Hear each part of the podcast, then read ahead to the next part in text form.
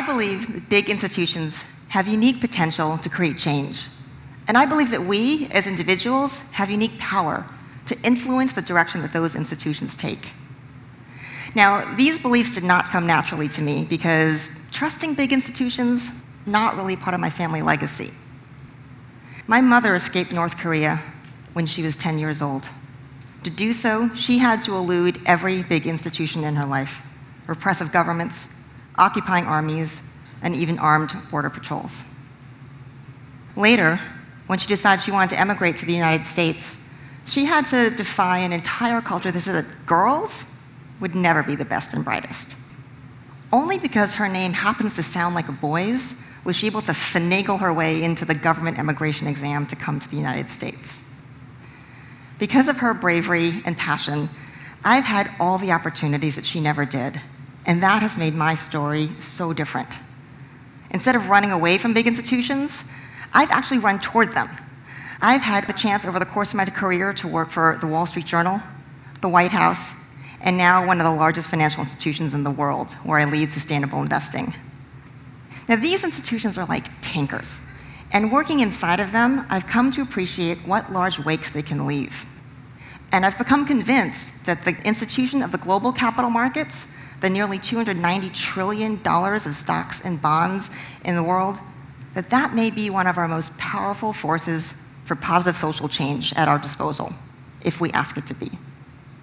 Now, I know some of you are thinking global capital markets, positive social change, not usually in the same sentence or even the same paragraph. I think many people think of the capital markets kind of like an ocean. It's a vast, impersonal, uncaring force of nature that is not affected by our wishes or desires. So, the best that our little savings accounts or retirement accounts can do is to try to catch some waves in the good cycles and hope that we don't get inundated in the turbulent ones. But certainly, our decisions on how to steer our little retirement accounts don't affect the tides, don't change the shape or size or direction of the waves. But why is that? Because actually, one third of this ocean of capital is actually belongs to individuals, by us. And most of the rest of the capital markets is controlled by the institutions that get their power and authority and their capital from us as members, participants, beneficiaries, shareholders, or citizens. So if we are the ultimate owners of the capital markets, why aren't we able to make our voices heard? Why can't we make some waves? So let me ask you a different question. Did any of you buy fair trade coffee the last time you were at a supermarket or at Starbucks? Okay. Do any of you go to the restaurant and order the sustainably farmed trout instead of the miso glazed Chilean sea bass that you really wish you could have? Do any of you drive hybrid cars or even electric cars? So, why do we do these things? Right? One electric car doesn't amount to much in a fleet of 1.2 billion combustion engine vehicles.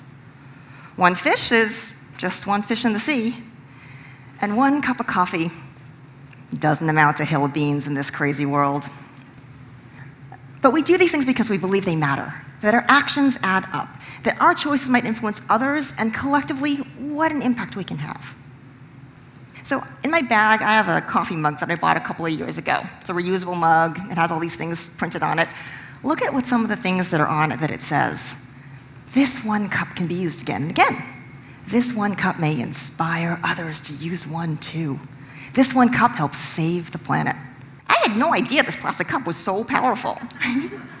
so, why do we think that our choice of a $4 shade grown, fair trade, artisanal cup of coffee in a reusable mug matters?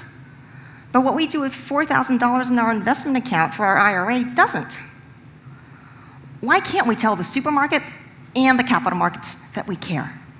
That we care about fair labor standards, that we care about sustainable production methods, and about healthy communities.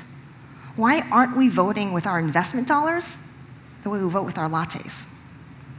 So I think it has something to do with the myths, the fables that we all carry around in our collective consciousness. Do you remember the Grimm's fairy tale about the magic porridge pot? If you said to the pot, boil, little pot, boil, it would fill up with sweet porridge. And if you said, stop, little pot, stop, it would stop. But if you got the words wrong, it wouldn't listen, and things could go terribly awry. So I think when it comes to markets, I think we have a little bit of a similar fable in our heads.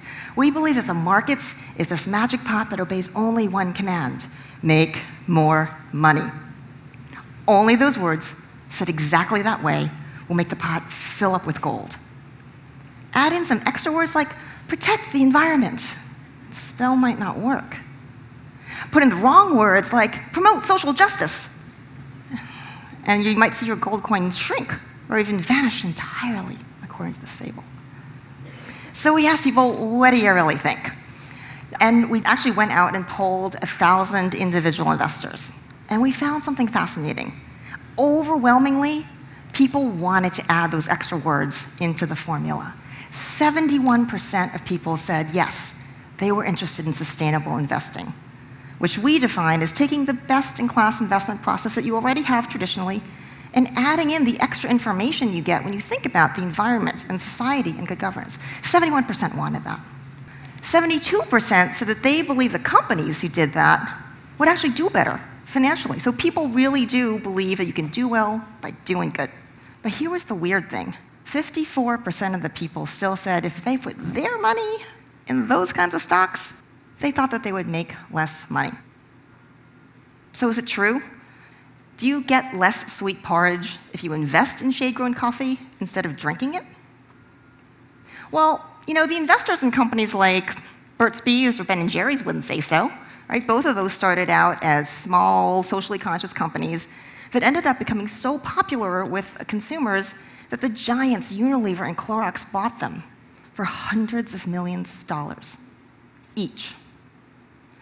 But here's the important thing those corporations realized that if they wanted to protect the value of their investments, they had to preserve that socially conscious mission. If they didn't keep adding in those extra words of environmentally friendly and socially conscious, those brands wouldn't make more money. But maybe this is just the exception that proves the rule, right? And the serious companies that fund our economy and that fund our retirements and that really make the world go round, they need to stick to making more money. So Harvard Business School actually researched this, and they found something fascinating. If you had invested a dollar 20 years ago in a portfolio of companies that focused narrowly on making more money quarter by quarter, that $1 would have grown to $14.46. That's not bad, until you consider that if instead you'd invested that same dollar in a portfolio of companies that focus on growing their business and on the most important environmental and social issues. That $1 would have grown to $28.36, almost twice as much sweet porridge. Now, let's be clear, they didn't make that outperformance by giving away money to seem like a nice corporate citizen. They did it by focusing on the things that matter to their business, like wasting less energy and water in their manufacturing processes, like making sure that the CEO contracts have the CEOs incentivized for the long-term results of the company and the communities they served, not just quarterly results. Or building a first-class culture that would have higher employee loyalty, retention, and productivity. Now, Harvard's not alone. Oxford also did a research study where they examined 120 different studies looking at the effect of sustainability and economic results. And they found time and time and time again that the companies that cared about these kinds of important things actually had better operational efficiency, lower cost of capital, and better performance in their stock price. And then there's Al Gore. So 20 years ago, when I worked for Al Gore in the White House, he was one of the early pioneers pleading with businesses and governments to pay attention to the challenges of climate change. Post White House, he opened an investment firm called Generation, where he baked environmental sustainability and other things right into the core investment process. And at the time, there was a good bit of skepticism about his views.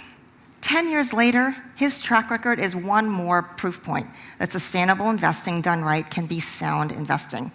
Far from making less sweet porridge because he added sustainability into the mix, he actually significantly outperformed the benchmark. Now, sustainable investing, the good news is it doesn't require a magic spell. And it doesn't require some investment secret and it's not just for the elite. It is not just about private equity for billionaires.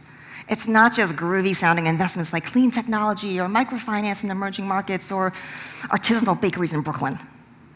It's about stocks and bonds and Fortune 500 companies. It's about mutual funds. It's about all the things we already see in the markets today. So here's why I'm convinced that we collectively have the power to make sustainable investing the new normal. First, the proof points are coming out all the time that sustainable investing done right, preserving all the same good principles of, of investing, the traditional sphere can pay. It makes sense.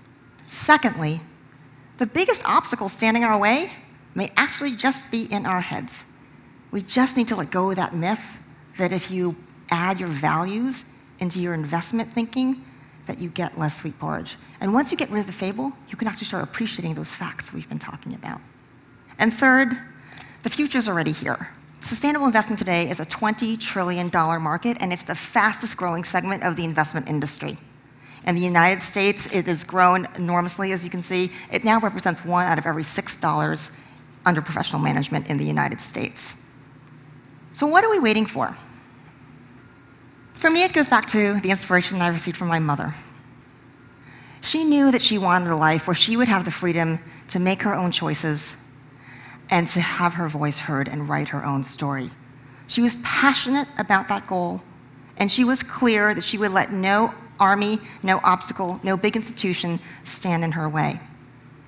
She made it to the States, and she became a teacher, an award winning author, and a mother, and ended up sending her daughters to Harvard. And these days, you can tell that she is amply comfortable holding court in the most powerful institutions in the world. It seems almost too prophetic that her name in Korean means passionate clarity. Passionate clarity. That's what I think we need to drive change. Passion about the change we want to see in the world, and clarity that we are able to help chart the course. We have more opportunity today than ever before to make choices. We have more power than ever before to make our voices heard. So change your perspective. Vote with your small change. Invest in the change you want to see in the world. Change the fables and change the markets. Thank you.